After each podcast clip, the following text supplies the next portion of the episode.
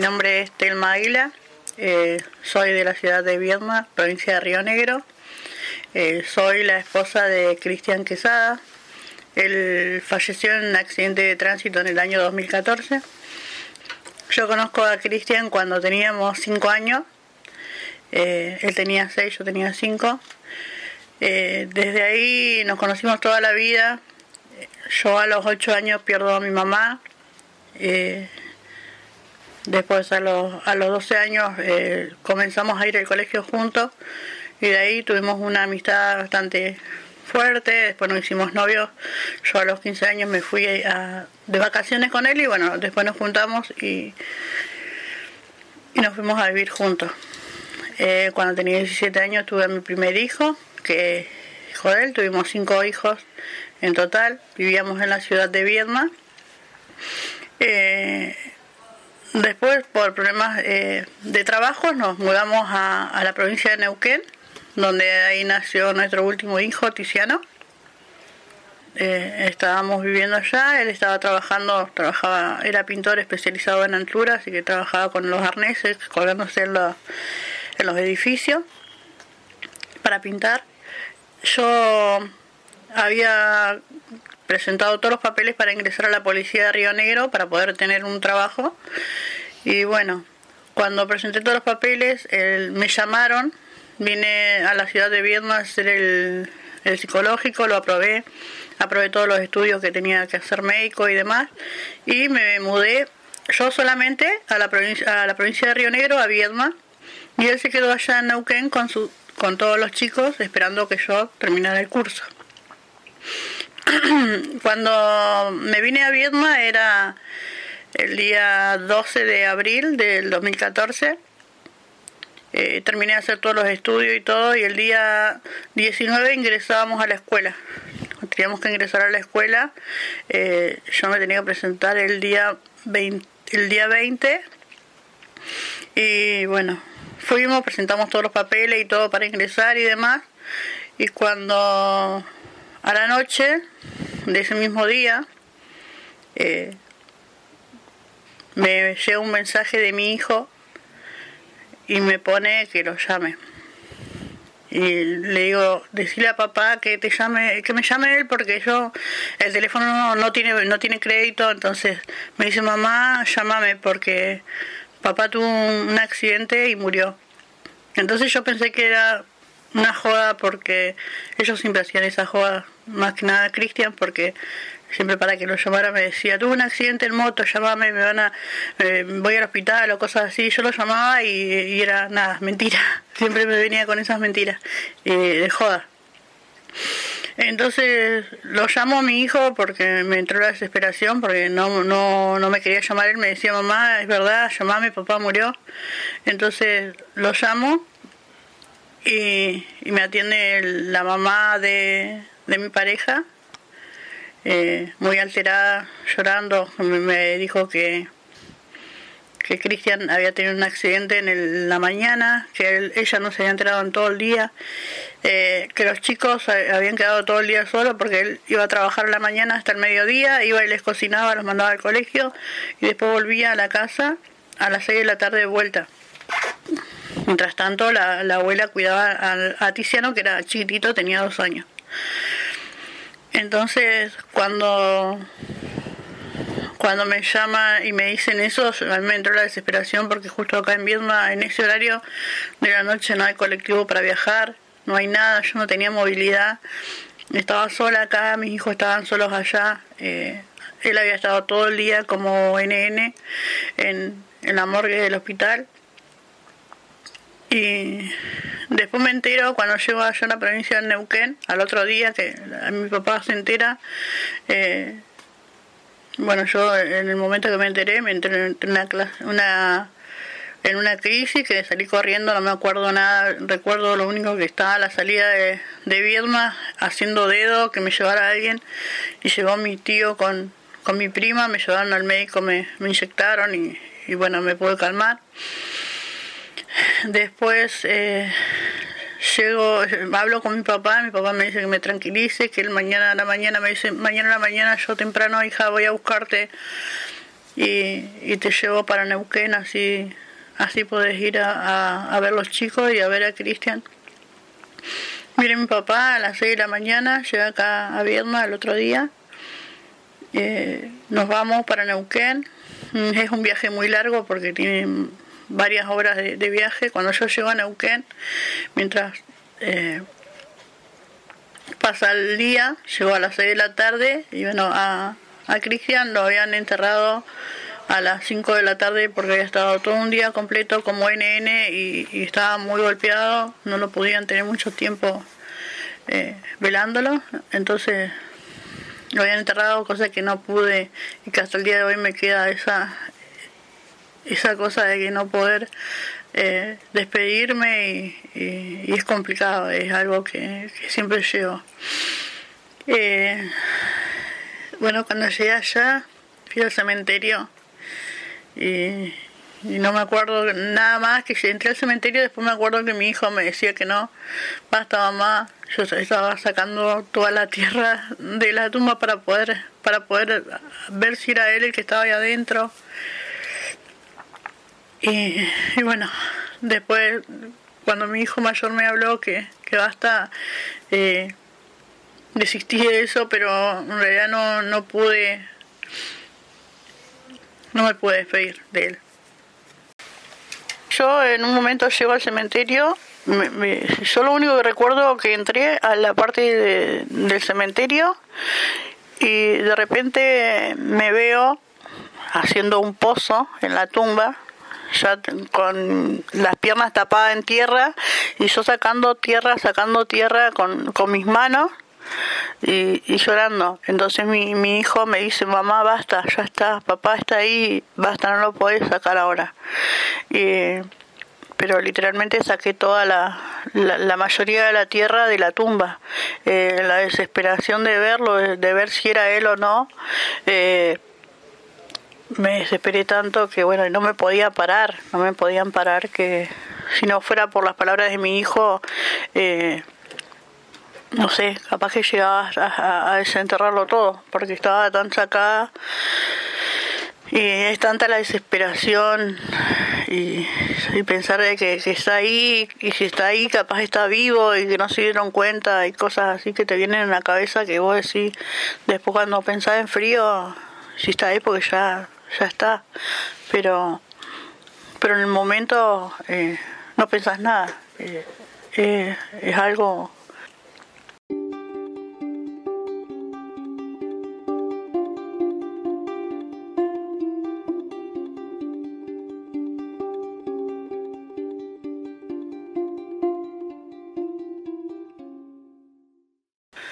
Él salió de, casa a las siete y cuarto de la mañana porque trabajaba eh, en una empresa, estaba pintando un edificio en el centro de Neuquén. Iba caminando por la calle Plana hacia Ignacio Rivas, cuando por detrás viene un vehículo eh, manejado por el señor eh, Lucio Martínez, que es el funcionario de la provincia de Neuquén a alta velocidad, cuando llega a un, un lomo de burro, se desvía y sube a la vereda. Cuando sube a la vereda lo agarra por alcance a, a que lo lleva en el capó, eh, más o menos 20 metros. Después eh, pasa por sobre un canasto de basura y ahí él queda tirado junto al canasto de basura. Baja la vereda este hombre, eh, con el auto incontrolable porque estaba en muy alta velocidad y, muy borracho, no tenía control el auto. Y bueno, cuando está por llegar al semáforo, que estaba en rojo justamente, choca a dos chicos que iban en moto, que gracias a Dios no, no fallecieron, pero sí tuvieron lesiones graves. Y ahí para la, la velocidad, o sea, para el vehículo, y unos chicos que estaban enfrente, en la otra calle, que eran taxistas, vieron toda la escena, salieron corriendo y auxiliaron a los chicos que iban en moto, llamaron a la policía que estaba a media cuadra, de hecho el hospital eh, zonal, perdón, de ahí, el Castro Rendón, eh, no, perdón, el hospital Buque Roldán queda una cuadra del lugar donde ocurrió el hecho. Llamaron de inmediato a la, a la ambulancia y cuando llegó la ambulancia, bueno, eh, fueron a atender a los chicos que estaban en moto porque no sabían que había chocado a Cristian, pero eh, en el momento viene el hombre que era guardia de eh, sereno del hogar de ancianos y le avisa a, la gente de, ambulancia y, a la policía que había una persona eh, tendida en el, en el piso, en la vereda de, del frente del, hogar de ancianos y bueno, ellos van ahí a, a, verificar si era verdad o no y ahí encuentran el cuerpo sin vida de, de Cristian que había fallecido en el acto. Eh, porque bueno, eh, este hombre lo llevó en el capot y lo pasó por encima con él junto con el canasto. Cuando lo ven a, Cristian, lo llevan, le hacen una autopsia en el hospital Buca Roldán. Eh, ahí contatan que tiene lesiones graves en varias partes del cuerpo, tenía un brazo quebrado, tenía eh, hundimiento eh, eh, craneal, tenía hundimiento del tórax, que eso le había perforado los pulmones, el corazón. Eh, y bueno, eh, después de eso él había fallecido por, a causa de las múltiples lesiones. Eh, no tenía alcohol en sangre, no tenía nada, de hecho no llevaba ni siquiera los documentos, lo único que llevaba era una mochilita que tenía un sándwich y y una botella de agua. Y bueno, este hombre, Lucio Martínez, le hicieron el test de alcoholemia y arrojó 2,5 de alcohol en sangre. Y, nada, eh, bueno, eso, es lo que le, puedo decir. Eh, las causas de muerte de, él, que fue, de hecho, eh, muerte al instante, o sea, muerte en el lugar de, del hecho cuando a él lo llevan al sector de salud donde después eh, le realizan autopsia y queda alojado en el, la morgue del hospital como NN porque no tenía documentación en, en su poder cuando, cuando tuvo el accidente, no sabían de qué persona se trataba, porque de hecho no había habido ninguna denuncia de desaparición de persona ni nada por el estilo, entonces él estuvo todo el día desde las siete y media de la mañana que surgió el accidente hasta más o menos nueve y media de la noche sin saber quién era. Eh, la policía no sabía quién era, nadie sabía quién era, estaba como NN en el hospital. De hecho, nos eh, se enteraron que era Cristian porque yo tenía esa de que cuando él no regresaba en un horario fijo porque sabemos todos que Neuquén Capital es un lugar donde hay mucha violencia, eh, pasan muchos accidentes de tránsito y bueno, es muy complicado vivir ahí. Eh, yo llamaba a veces al hospital, llamaba a bomberos, a la policía, por ahí, para saber si había algún accidente, para, para saber si había pasado algo, porque muchas veces no, no llegaba y bueno, a mí me daba mucho miedo. Entonces, eh, mi ex suegra se acordó de, de, lo que yo hacía y como no llegaba Cristian, mis nenes le habían dicho que al mediodía no había llegado, cosa que nunca había faltado al mediodía en la casa porque sabía que sus nenes dependían de él y él iba y le cocinaba al mediodía. Se quedaba hasta las 3 de la tarde con ellos y después volvía al trabajo a las 6, eh, hasta las 6 y después volvía, eh, bueno, se iba a las 3 y volvía a las 6. Y bueno, llegó la abuela de mis nenes a la casa y mi nene mayor le dice eh, que no había llegado su papá, que el mediodía no había venido. y ella se preocupó porque ya conocía a Cristian que él era muy responsable con los chicos, entonces llamó al hospital, llamó a la policía, llamó a todos lados y ella me contaba que cuando llamó a la policía, dice que le preguntaron características de él, le preguntaron cómo era, eh, si tenía algún tatuaje o alguna seña visible, eh, si era blanco, si era morocho, si era todas las características, con qué ropa vestía. Entonces ella le, le comentó eh, todas las características y le, quedaron, le dijeron que en un ratito la llamaban y ella estaba en mi casa en ese momento y de repente apareció, dice, eh, dos patrulleros, la ambulancia, apareció un montón de gente, la llamaron, sé que ella salió para afuera y, y vino un policía y le dijo que había tenido, que Cristian había tenido un accidente. Eh, de hecho, ella le pregunta dónde está para poder ir a verlo, en qué hospital se encontraba, y, y le dice el, el policía que, que lamentablemente Cristian había fallecido. Y bueno, eh, de ahí todo lo demás. Así que, bueno, esas son más o menos las cosas que pasaron eh, con respecto a, él. En ese momento recién se dieron cuenta y supieron que era Cristian que era el chico que había tenido el accidente, que había estado un día entero como NN. Cuando voy al otro día a justicia me fui a caminera de la provincia de Neuquén para ver qué había pasado, cómo había sido el accidente y demás. Me dicen que, que iba caminando a las siete y media de la mañana por, por la vereda de, de la calle Ignacio Rivas y Planas en, en la ciudad de Neuquén.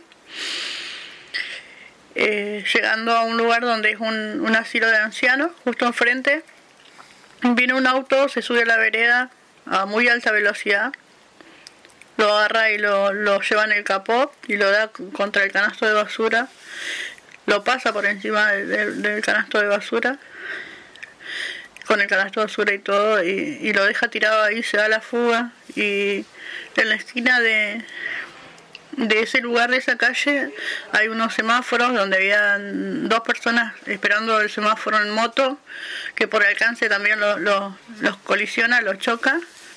Y bueno, ahí eh, unos taxistas que estaban enfrente vieron toda la, la escena y corrieron y lo detuvieron.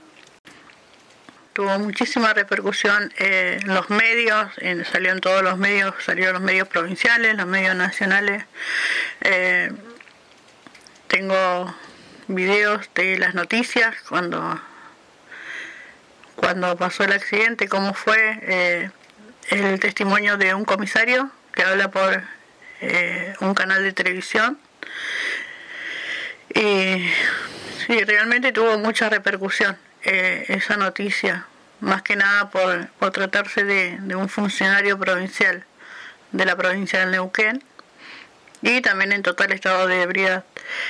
Eh, en todos los medios eh, regionales, provinciales y nacionales eh, tuvo repercusión la noticia de, de, este accidente.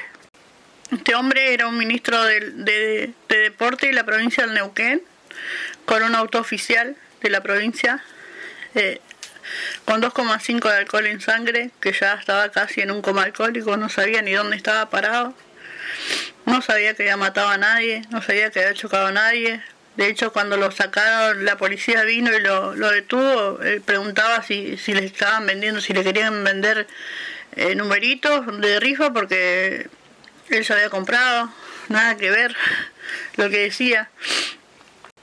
Este señor, Lucio Edgardo Martínez, el, funcionario de la provincia de Neuquén, en el momento del hecho, cuando la policía registra su nombre y apellido, eh, dan cuenta de que tiene pedido captura por tenencia de arma de fuego vigente. Entonces, eh, también tenía que responder por ese hecho que, estaba con pedido de captura. De hecho, vos decís, pedido de captura, un, una persona que trabaja en el gobierno de la provincia de Neuquén, ¿cómo hizo la policía para no poder encontrarlo?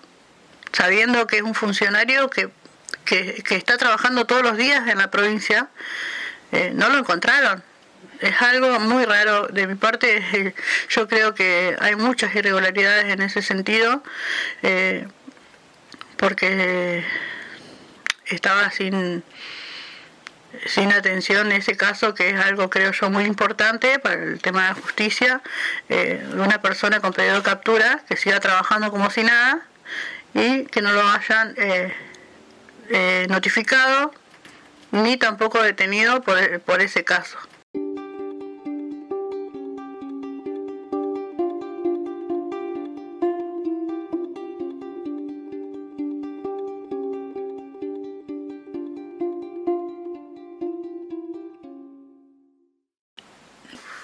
Empecé a, trabajar en la policía, empecé mi lucha con, con el tema de, juicio, buscando justicia para buscando justicia para, para él, para que, para mis hijos, porque esta persona eh, después de, chocar a, mi marido siguió con su vida normal, nunca lo metieron preso, nunca, nunca ni siquiera nada. Él siguió trabajando, siguió viendo a sus hijos, siguió disfrutando de la vida y nosotros quedamos todos destruidos. Mis hijos quedaron destruidos, mi familia, todo lo que nosotros teníamos como familia se, se desvaneció. El juicio comenzó en el 2014 y en el, al día de la fecha todavía no, no se termina, ya hacen 10 años, porque este hombre, como era eh, una persona que trabajaba en gobierno, la provincia de Neuquén me tuvo a las vueltas, 20.200 vueltas me dieron en el juicio. Primero me decían que los peritos que sí que estaba caminando por la vereda. Después mm, del día a la noche cambiaron el al perito, volvieron a hacer otra otros exámenes y supuestamente él iba por medio de la calle, cosa que no era así porque las cámaras de seguridad nunca nos dieron. Pero un vecino que era el que estaba de, de sereno ahí en el, en el hogar de ancianos vio todo y vio como él pasó por la vereda caminando, que iba caminando por la vereda y, y después como lo, lo, chocaron, de hecho fue él el que fue a asistirlo y, y, no pudo hacer nada. Fue el único que me pudo ayudar y me salió de testigo para porque él fue el que vio todo. Si no quedaba como que él iba por el medio de la calle y, y me desestimaban toda la, la causa. Eh, después, eh, bueno, a este hombre le dieron, se declaró culpable de homicidio involuntario y le dieron tres años de, de prisión en suspenso, cinco años de, de inhabilitación para conducir y, y nada, ya hace cinco años que sigue conduciendo, cinco años que ya cumplió los tres años que tenía en suspenso, no... O sea, él vive y sigue con su vida normal y nosotros todavía estamos esperando justicia. Eh, la provincia eh, lo ganamos al juicio, 10 años esperando ganar ese juicio, lo ganamos. El juicio civil, todavía estamos esperando el pago de hace dos años, porque la provincia, primero por la pandemia, este año porque no tenía presupuesto hasta el año que viene y así nos tienen. Y yo 10 años estoy esperando para que la justicia actúe, o sea, para que la justicia nos dé cosa de que no, no nos va a devolver nunca eh, al padre de mis hijos, cosa que a ellos le hizo mucha falta y le va a hacer falta de por vida. Cuando pasó todo esto yo no sabía nada de nada, no sabía, nunca había tenido un abogado y no sabía cómo cómo manejarme. Eh, busqué, se me, me llamaron 20.200 abogados sabiendo cómo era el hecho, sabiendo que, que, la persona que había chocado a mi marido era un, funcionario público de, de la provincia. Eh, todos los abogados querían representarme. Entonces eh, yo más o menos estuve averiguando quién eh, había trabajado contra la provincia, porque la mayoría no trabajaba contra la provincia, eh, y había ganado algún juicio contra la provincia, entonces encontré a unos abogados en Neuquén, que apellido la eh, IMAS, Estuve con ellos un tiempo y bueno, después se me empezó a complicar todo, cambié de abogado porque veía que las cosas no estaban marchando, eh, me habían cambiado muchas cosas eh, de los hechos. Y con este abogado retomé todo, ganamos, eh, igual ganamos el juicio penal, que para mí fue nada, porque tres años de, en suspenso para mí no es nada, es como si, me hubiesen tomado el pelo, porque eh, la vida de, de Cristian no, no valía tres años. De hecho, no nada, me va, me va a volver a Cristian y nada, me va a pagar lo que lo que era Cristian más que nada con mis hijos. Eh, yo perdí el padre de mi hijo que es algo que toda la vida lo van a necesitar y yo sé lo que se vive porque yo perdí mi mamá de muy chiquita, entonces sé lo que se siente, sé cómo se vive eh, la falta que nos, nos hace eh, un padre o una madre. Entonces creo que que los abogados por ahí te, te llaman y te buscan para que para ganar plata a costilla de uno y, no hacen las cosas como tienen que hacerlas eh, porque empezaron a haber muchas irregularidades eh, después conseguí a, eh, a, Gustavo Vergara que es el, mi representante ahora con él logramos un montón de cosas que se habían echado para atrás antes que de hecho, el tema de que él iba caminando por la vereda y después salió con que iba caminando por la calle y demostramos que él iba caminando por la vereda.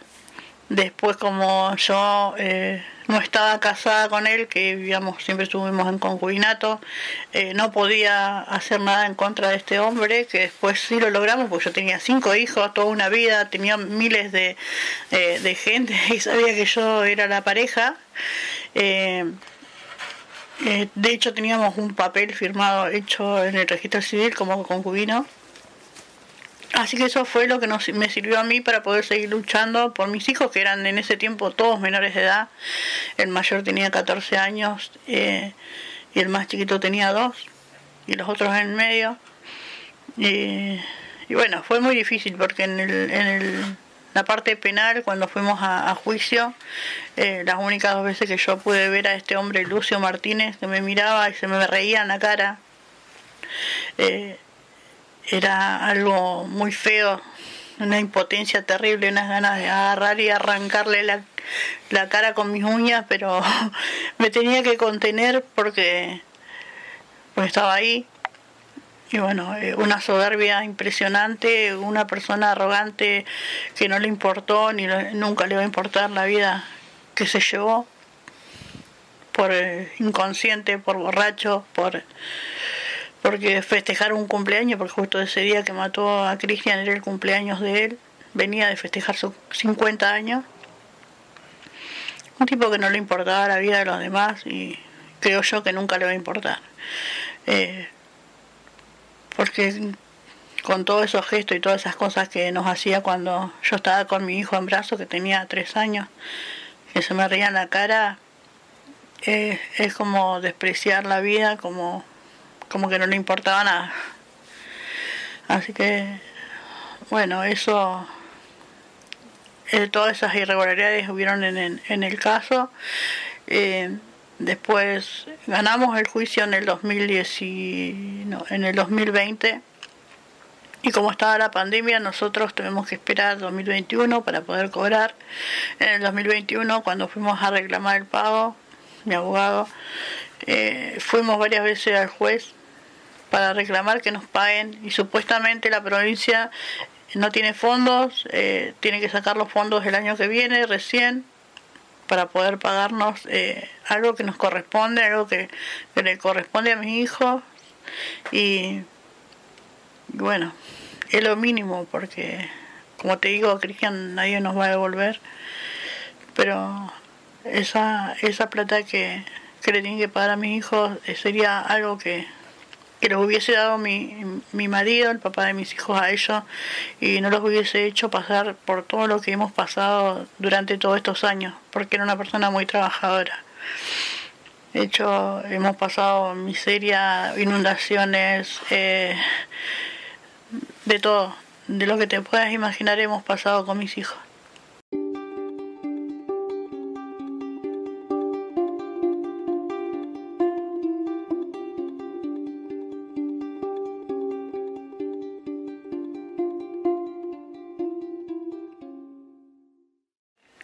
Ahí comenzó mi lucha. Eh, yo me quedé con, con cinco chicos, todos, todos chiquitos.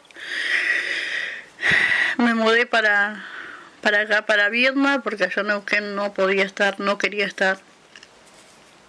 me vine para Vietnam, después entré a trabajar de vuelta en la policía después de un año, pero cuando llegué acá me sentía como que estaba, era sola en el mundo, que no sabía para dónde ir, no sabía qué hacer, tenía 20.200 preguntas en mi cabeza y no sabía cómo, cómo responderlas, sin saber qué hacer con mis hijos, cómo iba a hacer para darles de comer, en dónde íbamos a vivir. Eh, un montón de cosas que, que se te pasan por la cabeza y el hecho de decir que nunca más voy a volver a ver a esta persona y nunca más voy a tener ese apoyo es algo algo muy feo y y es algo desolador no sabes dónde dónde ir qué hacer para dónde disparar no sabes si es un sueño no sabes si es, si es realidad todas las cosas que te pasan y decir por qué a mí tanto, tantas cosas. Y, bueno, comenzamos a, a, vivir acá en Viedma. Yo empecé a, entré a trabajar en la policía en otra área porque estaba estudiando una cosa y después terminé en otro lado, que nada que ver, pero gracias a Dios pude conseguir ese trabajo y ese fue el sustento para mis hijos. De hecho,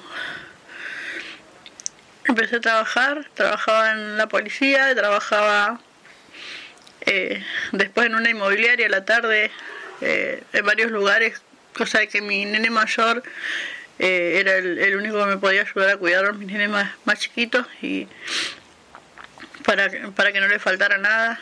A veces ni los veía porque cuando me iba a la mañana estaban durmiendo y cuando llegaba estaban durmiendo. Y fue muy, muy duro.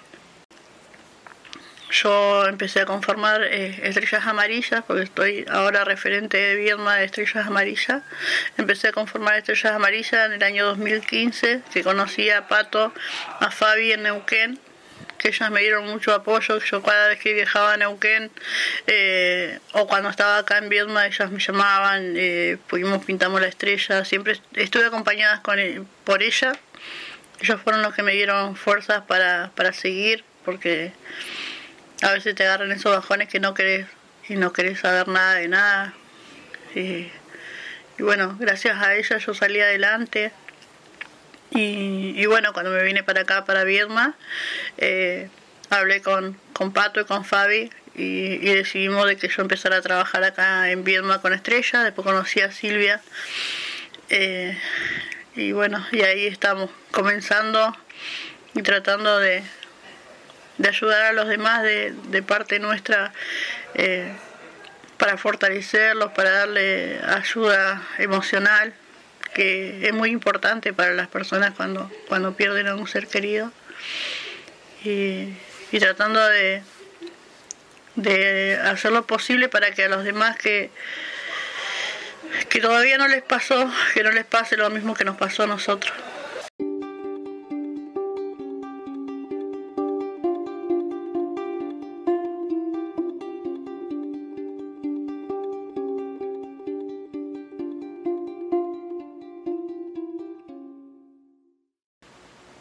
Los nombres de mis hijos, el mayor eh, se llama Cristian Jesús, eh, tenía 14 años cuando falleció su papá, no, perdón, 12 años tenía cuando falleció su papá. Ahora tiene 22, va a cumplir 23. Eh, después está Dalila, tenía 10 años cuando falleció su papá. Ahora tiene 20. Eh, después está Tati, ella tenía 8, 8 años cuando, cuando falleció su papá y ahora tiene 19. Eh, Axel, que Axel tenía 6 y ahora tiene 16. Y Tizi, que tenía 2 añitos y ahora tiene 12. Tiziano eh, es el más chiquitito. Y, bueno, esos son mis cinco hijos, todos quejadas. Eh, el legado más grande que me pudo dejar el regalo más grande. Y mi mensaje para, para mis hijos principalmente y después, bueno, para la familia eh, de Cristian, para mi familia, es que, bueno, a mis hijos que, que por más de todo lo que haya pasado y lo que hayamos pasado juntos, eh, son, son mi pilar, son lo más importante que, que me pasó en la vida. Eh, que gracias a ella, a ellos, porque son cinco, eh, estoy en pie todavía acá tratando de, salir adelante, luchando día a día.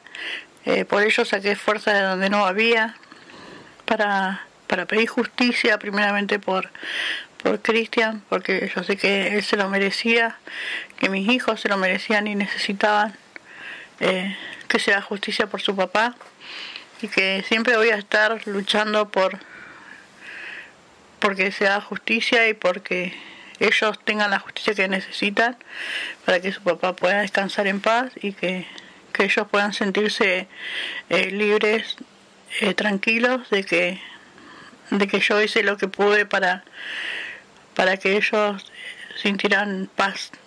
Y, y bueno que, que los amo con toda mi alma y que, que son lo más importante de, mi vida. Y para la familia de, de Cristian también, que yo a pesar de que no tengo una buena relación con ellos, que por ahí vamos y venimos y, y demás, eh, para mí lo más importante era que, que Cristian tuviera justicia, que, que él pueda descansar en paz, porque fue eh, muy importante en mi vida, fue mi compañero, mi amigo, mi, mi todo en su momento el padre de mis hijos. Y, que siempre lo, lo, voy a recordar así como, como una persona alegre, buena, gentil y que amaba a sus hijos, eh, que es lo más importante. Así que, eh, bueno, para ello, gracias por haberme permitido en su momento ser parte de su familia y, y nada. También para mi familia lo mismo. Eh, que gracias por, por todo y que por haberme haberme dado la posibilidad de haberme ido y de haber formado esa familia que tuve en su momento que fue lo más importante de mi vida, mi familia que desde chica no tuve porque mi mamá falleció cuando yo tenía 8 años y, y bueno, desde, los 15 años hasta hasta los 30, que fueron 15 años muy hermosos de mi vida, donde tuve mis hijos y, y demás, eh, que pude ser feliz y que, eso lo agradezco también. Y, bueno, para mi papá que, que, está allá arriba en el cielo, que, que también fue alguien que me apoyó mucho en este sentido de la lucha y demás y que hoy es su cumpleaños. Eh, hoy es 30 de octubre del 2022. Que me hubiese gustado mucho que supiera que, que pudimos terminar con todo esto. Y que gracias a Dios eh, terminó todo. Y que ya puede descansar en paz, Cristian, nada más a otras mamás, a otras esposas, a otras hermanas, a otras tías, eh, que traten de seguir adelante si, si por alguna mala jugada del destino les llega a pasar lo mismo que a mí me pasó, eh, que traten de fortalecerse en la familia, de buscar justicia, de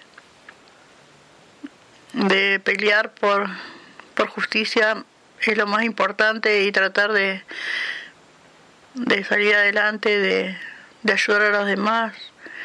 Eh, yo sé que es muy, pero muy difícil salir de, de la depresión, de, de, todas las cosas que se te vienen en la cabeza, de, toda la tristeza, de todo el vacío que, que te queda de por vida, porque esto es algo de por vida que te queda, que, que no se va, que es como si fuera una aguja que tenés clavada en el corazón que te pincha todo el tiempo y, y que por ahí estás bien, por ahí estás mal, pero que sean fuertes y que sigan adelante, que hay muchas cosas por vivir y que hay muchas personas que dependen de nosotros y que yo creo que nuestros familiares, las personas que ya no están, les gustaría que nosotros seamos fuertes, que,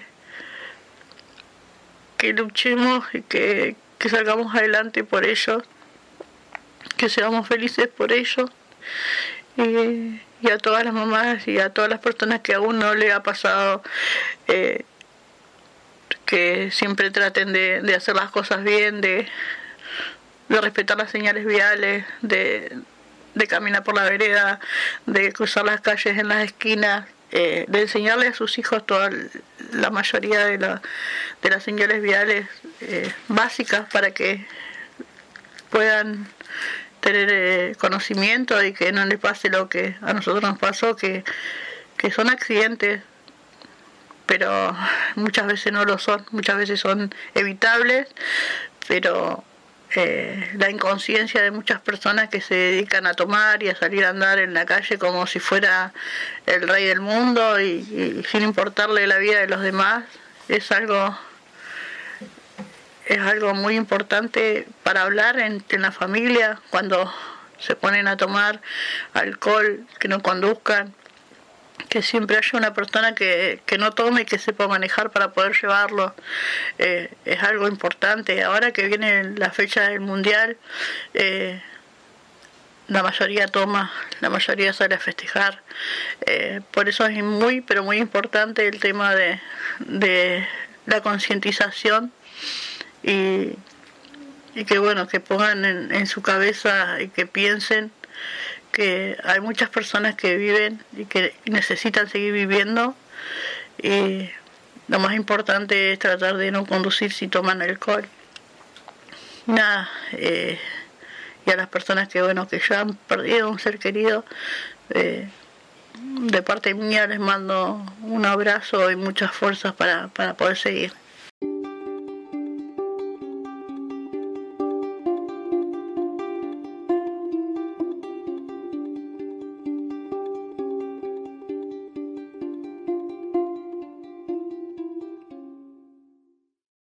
Me gustaría eh, dedicarle esta canción eh, a Cristian, que él siempre me dedicó y tiene mucha historia que siempre le gustaba escuchar cuando nos peleábamos, porque decía que la única que lo aguantaba era yo. Así que, bueno, es una canción de Pedrito Fernández que se llama Solo tú.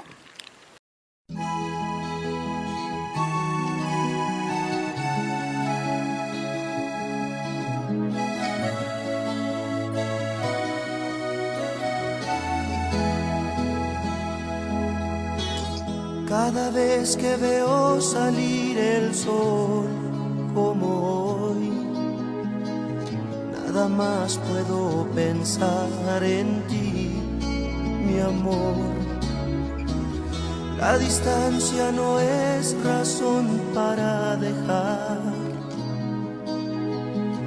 la esperanza de algún día volverte a besar, solo tú Solo tú que conoces mi forma de sentir, mi forma de reír y hasta mi forma de llorar.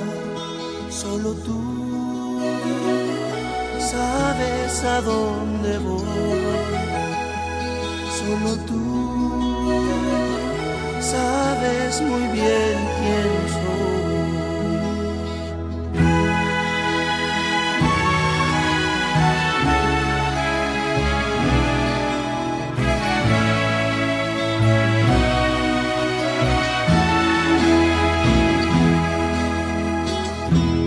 Estoy yo solo en casa, me pongo a pensar que conoces a alguien que de amor te puede hablar.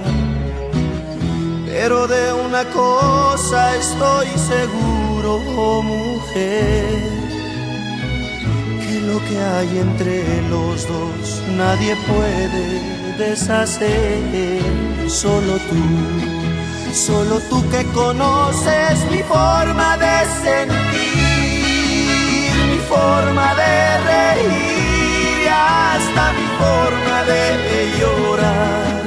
Solo tú sabes a dónde voy.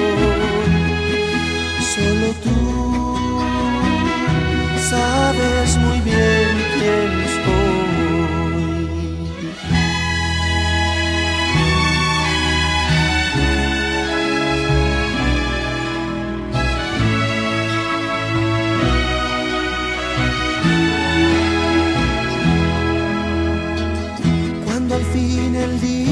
lleguen que te vuelva a ver. No te dejaré partir, pues podría enloquecer. Nada en este mundo tendría su razón de ser. Sin tu amor yo nunca hubiera podido conocer, solo tú Solo tú que conoces mi forma de sentir, mi forma de reír, hasta mi forma de llorar. Solo tú sabes a dónde voy. Solo tú sabes muy bien quién soy. Solo tú